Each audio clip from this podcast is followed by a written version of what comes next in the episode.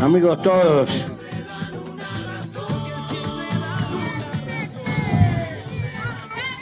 Quiero darle simbólicamente un abrazo. Quiero entregarle. Vamos arriba de un viejo luchador. Quiero comunicarles la sensación que tengo de pertenecer a una generación que se está yendo, que resume, que resume un pedazo de la historia nacional con sus contratiempos, con sus dolores. Un Uruguay, un Uruguay que fue en nuestra niñez comparativamente comparativamente en el contexto de América Latina, un ejemplo. Lo cual no quiere decir que fuera perfecto, nunca fue perfecto. La perfección no existe para los seres humanos. Pero era por lejos el país más justo de América Latina. Esa fue mi niñez, de un tiempo que se fue, donde a veces para poder ir al liceo le pedíamos un medio al panadero y de vuelta se lo devolvíamos pero íbamos y veníamos. Y donde había un teléfono, un único teléfono en un barrio, donde el comerciante salía a los gritos avisando, mire que te llaman. Tiempo de muchos trabajadores de brin y de gorra. A las cinco de la mañana negreaban las curvas, la curva de, de Tavares. Es un tiempo que pasó, es el tiempo de Maracaná, es el tiempo de Julio, que lo vi envejecer cuidando ficha en el casino municipal. Porque en aquella época los cracks que nos daban victoria recibían chirolas. Y fue así. Pero pasaron muchas cosas. Ese, país a partir de 1960 se entró a estancar. Y la vida me enseñó que cuando un pueblo está bien y viene para abajo sufre el doble que aquellos que están eternamente en la pobreza y en la desesperación porque adquieren una formidable virtud, la resignación. El pueblo uruguayo sufrió horriblemente a partir de 1960, que fue la época donde cae Perón en Argentina y acá fue el fin del Partido Colorado luego de gobernar 90 años. Yo le tiré piedras a Luis Valle. Yo, Gurí, le tiré piedras. Y en la vuelta de los años supe que ese era un gobierno con defectos que había caído por no firmarle al Fondo Monetario Internacional, entre otras cosas. Vivir para aprender y tener apertura, que uno aprende con la historia, que la historia es el tajo viva de una nación y es una lesión permanente. Ese Uruguay se fue empezaron las reformas llamadas liberales que no fueron liberales. Y empezó el país que cayó de salario con dictadura o sin dictadura. Los trabajadores del Uruguay perdieron más del 50% en medio siglo del poder adquisitivo de su salario. Y el Uruguay empezó a estancarse y a trancarse lo propio que le pasó a la República Argentina. Ese largo proceso que tuvo apenas un respiro cuando cayó la dictadura, un respiro de tres o cuatro años, porque había un acuerdo, se retomaron los consejos de salario, se ampararon ciertas cosas, inmediatamente al pisar 1990 se hizo trizas. Y duró. Y recuérdenlo, duró hasta el colapso del gobierno, el gobierno final del Partido Colorado. Es decir, llevamos 15 años, 15 años intentando dar vuelta a la historia de casi 50 años de caída del país. Y no hay que olvidarlo, las cosas no empezaron ayer. No somos dioses, no somos perfectos, Pero hoy la masa de trabajadores uruguayos gana el 55% más en términos promedios y reales de lo que ganaba cuando llegamos al gobierno. ¿Qué es suficiente? No, no, claro que no es suficiente. ¿Que tenemos deuda? Claro que tenemos deuda. Pero recordemos, ahora nos ponemos orgullosos porque el 50% de los estudiantes universitarios son hijos de padres que no son universitarios y nos ponemos contentos por eso.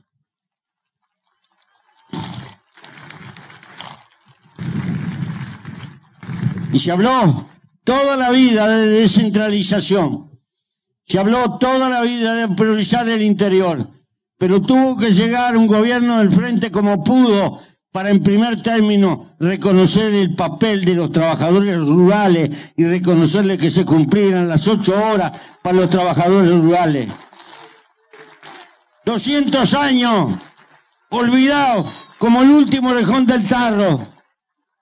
Y tuvo que llegar un gobierno del frente para que se acordara del personal de servicio, de las sirvientas, que tuvieron que bancar generaciones para que tengan seguridad social y reconocimiento.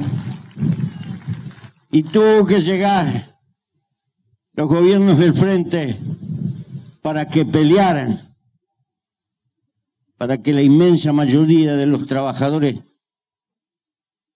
estuvieran empadronados y tuvieran posibilidad algún día de jubilarse. Estas cosas son, son tremendas. Cuando sos gurís no te das cuenta, porque los desafíos de la juventud te tapan el horizonte de lo que ver. Pero cuando los años se te vienen encima, el tener seguridad social, el tener el recule de una pequeña pensión, de una jubilación, es la diferencia entre la vida y la muerte y el olvido. No te olvides. Esto es fundamental. Y esto no cae de los cielos, no cae de los dioses. Esto hay que pelearlo y pelearlo y pelearlo. Pero también aprendimos la cosa fundamental. Los progresos sociales fueron, fueron posibles no por dádiva, sino por el trabajo. Porque en definitiva en estos 15 años surgieron cerca de 400.000 puestos de trabajo, que en los últimos años hemos perdido 45, 50.000 pero que en lo largo de 15 años son más de 350 mil puestos de trabajo con un aumento de la recaudación. Y no hay que olvidarse, el progreso social no es hijo de los impuestos, es hijo de más trabajo. Hay que tener memoria, hay que tener memoria de aquel coffee y aquel IVA que determinaba que el impuesto fundamental eran los impuestos directos al consumo, lo que quiere decir en síntesis que los pobres son los que pagan más. Eso se bajó. Y que el cambio de la estructura impositiva, sí, los que ganan 150 mil pesos pagan, pagan más. Sí, es cierto.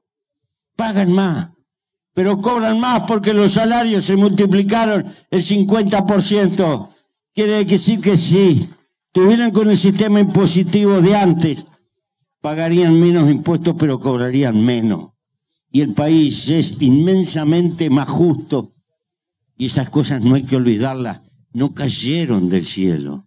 Todo esto significó lío, significó bronca, significó revalorizar los consejos de salario, que no son un invento del frente, son inventos del segundo vallismo en la década del 40, pero estaban olvidados. Los dejaron archivados, porque para cumplir con las leyes se precisa voluntad política. Tú puedes tener la ley que quieras, pero si no hay voluntad política de aplicarla, marchaste en el espiedo. Y esto es lo que está hoy en disputa.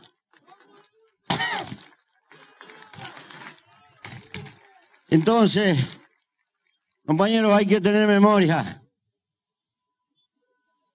Hay militantes sindicales que suelen decir por ahí que el pueblo no se equivoca nunca. No, no. No, yo no estoy para mentirlo. Yo he visto al pueblo equivocarse. Sí, sí. En todo el mundo. A Hitler también lo votaron.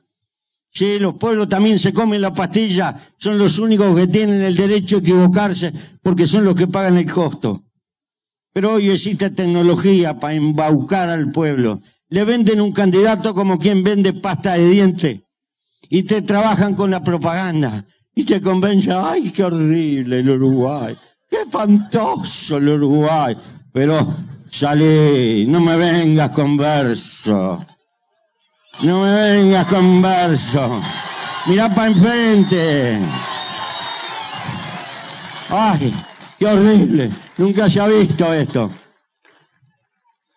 Van a morir asesinados tantos miles. Sí, de ataque cardíaco van a morir diez veces más. ¿Y los cardiólogos qué van a hacer? Sí, eh, nos plantean todo con una atmósfera de terror. Mira para los costados. Mira un poco para los costados en esta América Latina. El ejemplo. Ah, hay que copiar a Perú. A Perú hay que copiar. A Paraguay hay que copiar. A Paraguay. A Paraguay, socorro. Socorro. Tenemos una deuda con el pueblo paraguayo que no la pagaremos jamás, porque fuimos el cagüetear en la, en la guerra de la Triple Alianza a deshacerlo, y nunca lo pagaremos. La deuda que tenemos da vergüenza absolutamente avergüenza nuestra solidaridad con el pueblo paraguayo. Pero no me vengan a plantear cuco. El Uruguay tiene problemas, claro que los tiene. Pero en el contexto de América Latina ha sido y es el país que reparte mejor, el país de mayor masificado clase media. Y entonces, no peleamos contra un Uruguay no queremos un Uruguay que sea como Chile.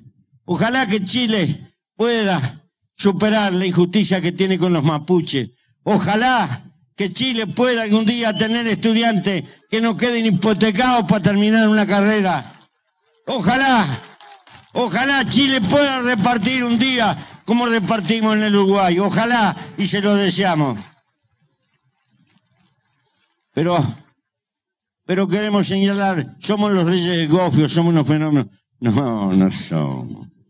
No, no. No. Hemos creado una herramienta que se llama Frente Amplio, y nos costó envejecernos. Y esto se lo tengo que decir a los jóvenes. Cuando yo empecé a ir a los primeros de mayo nos conocíamos todos, nos saludábamos todos nuestras diferencias ideológicas las solíamos saldar a cadenazo entre nosotros. Tuvimos que aprender. Tuvimos que aprender el valor que tiene la unidad y la construcción de la unidad.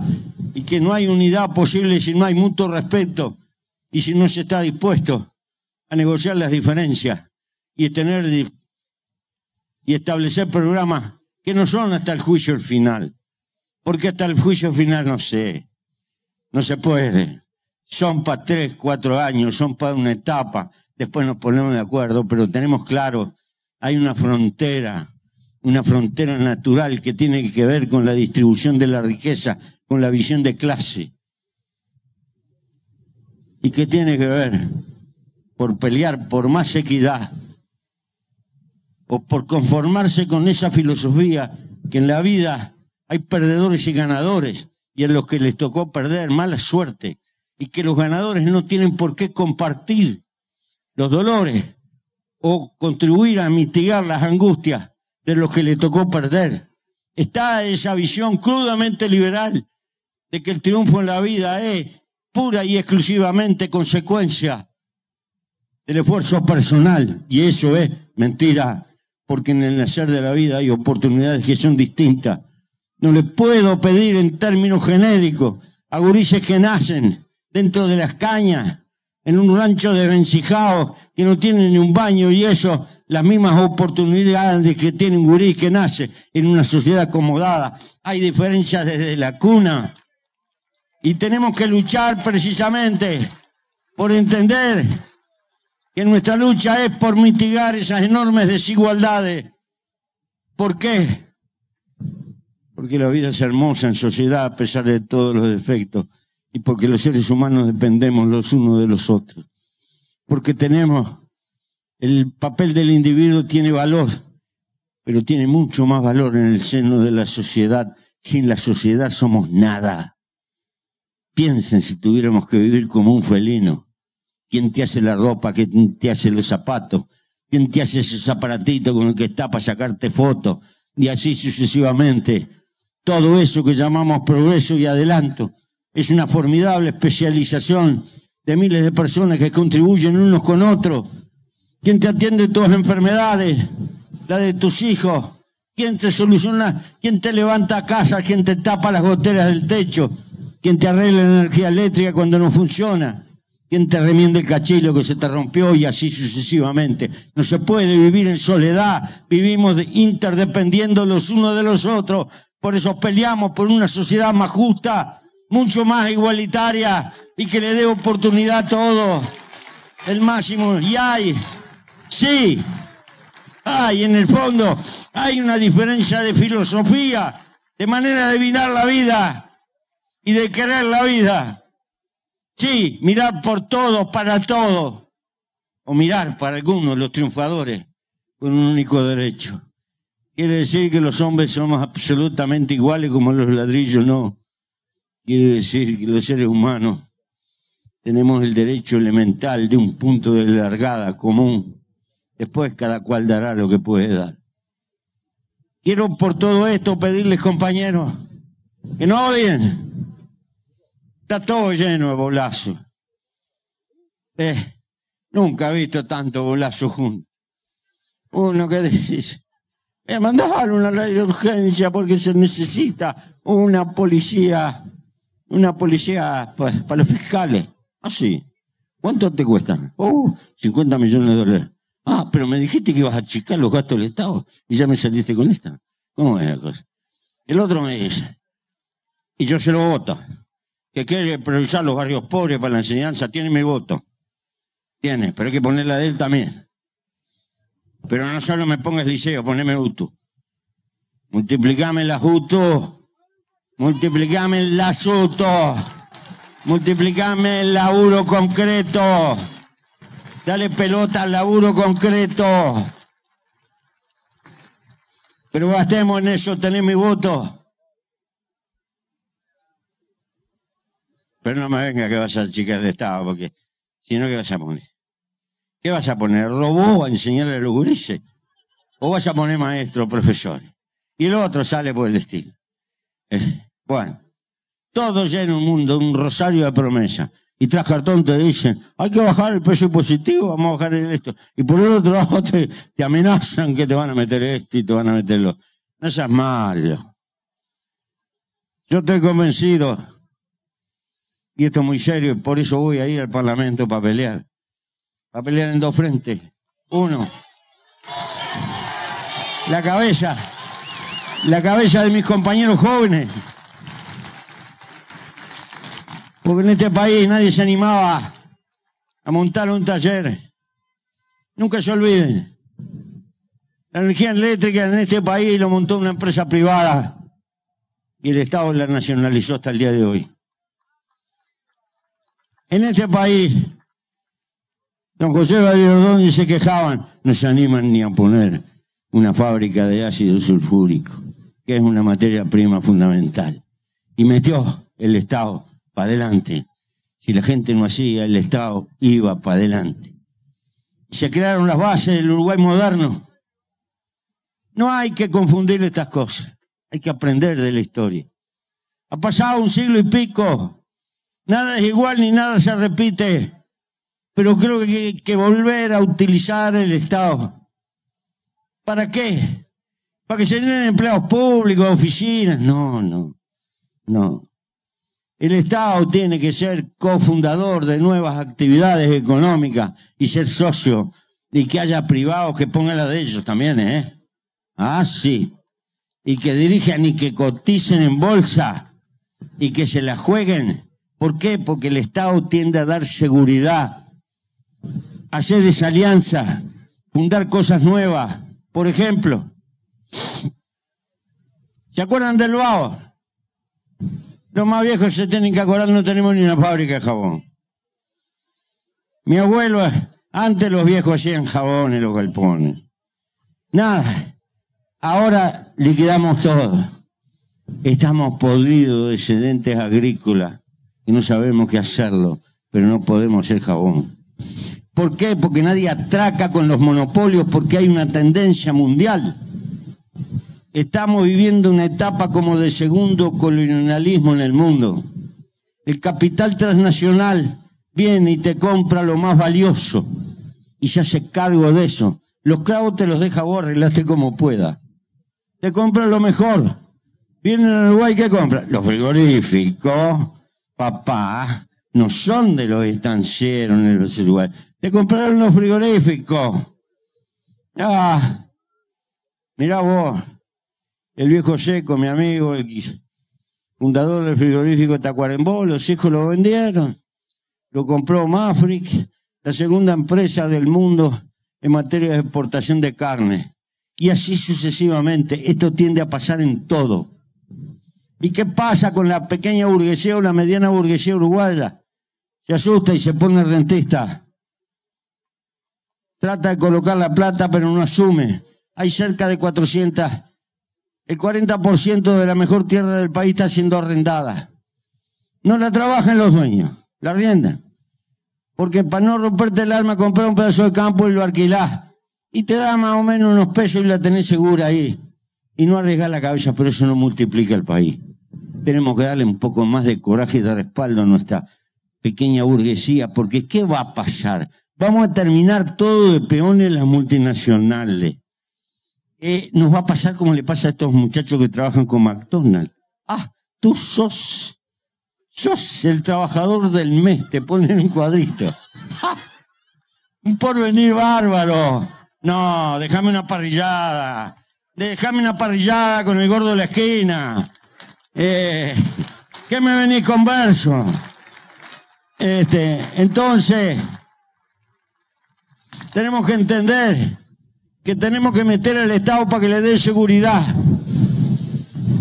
Y si el Estado es mal administrador, porque no le duele a nadie que esté la del capital privado jugándose, y en lugar de poner impuestos que el Estado gerencie, tenga ganancia de las inversiones que tiene hecho acá y allá, es decir, un tipo de empresas mixtas. No me estoy refiriendo a lo que existe. Hay una montaña de cosas que no hacemos y que podríamos hacer.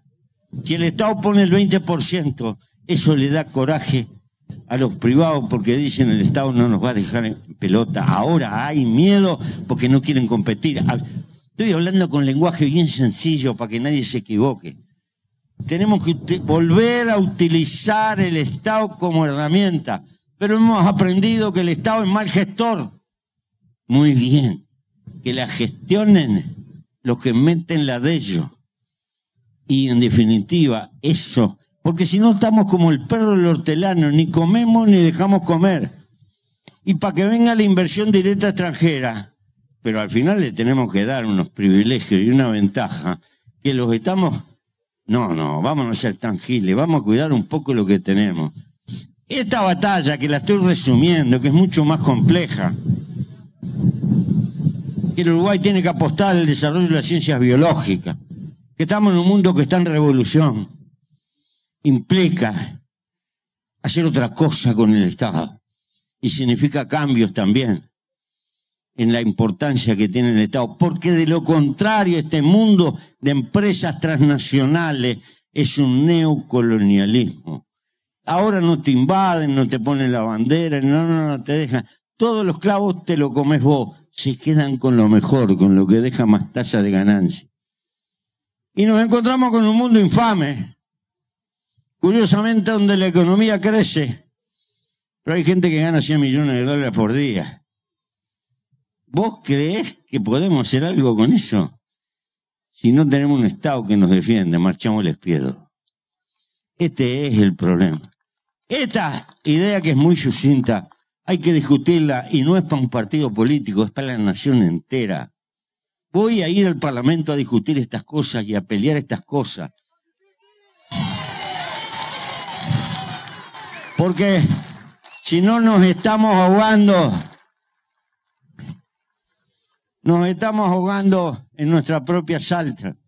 Lo que debía ser secundario la inversión directa extranjera pasa a ser una cosa central. Y te aparece una cadena de boliche. Ah, sí. Vienen los franceses, te ponen un montón de boliche. Qué bien. Qué, qué adelanto bárbaro, ¿eh? Ah, sí. Yo, sinceramente, no creo que, que no, no dejemos de precisar a la inversión directa extranjera. La precisamos. La precisamos siempre que nos traiga tecnología y cosas que no sabemos hacer. Por eso les pido que peleen por el frente en este tiempo que queda. Que ayuden a nuestro pueblo a pensar un poco más en profundidad. Que no se coma la pastilla. Nuevos métodos de propaganda que son fáciles de, de utilizar hoy y los están utilizando. Y en definitiva, ha costado mucho crearle al pueblo esta herramienta que se llama Frente Amplio. Vamos a llevar al pelado Martínez que salga presidente y se va a agarrar tales calenturas que le va a salir el pelo. Anoche se lo dije. Le tengo confianza. Pero fundamentalmente, lo que tiene que mantenerse en el gobierno es una conciencia de equidad, de no olvidarse de los últimos de la fila, de que el progreso material no sirve si no hay progreso humano y que el progreso humano debe, en primer término, priorizar a los que están más jodidos. Por todo esto, compañeros, no se callen la boca, sean militantes y hablen con los vecinos. Nada supera el mano a mano. Y gracias, gracias de todo corazón.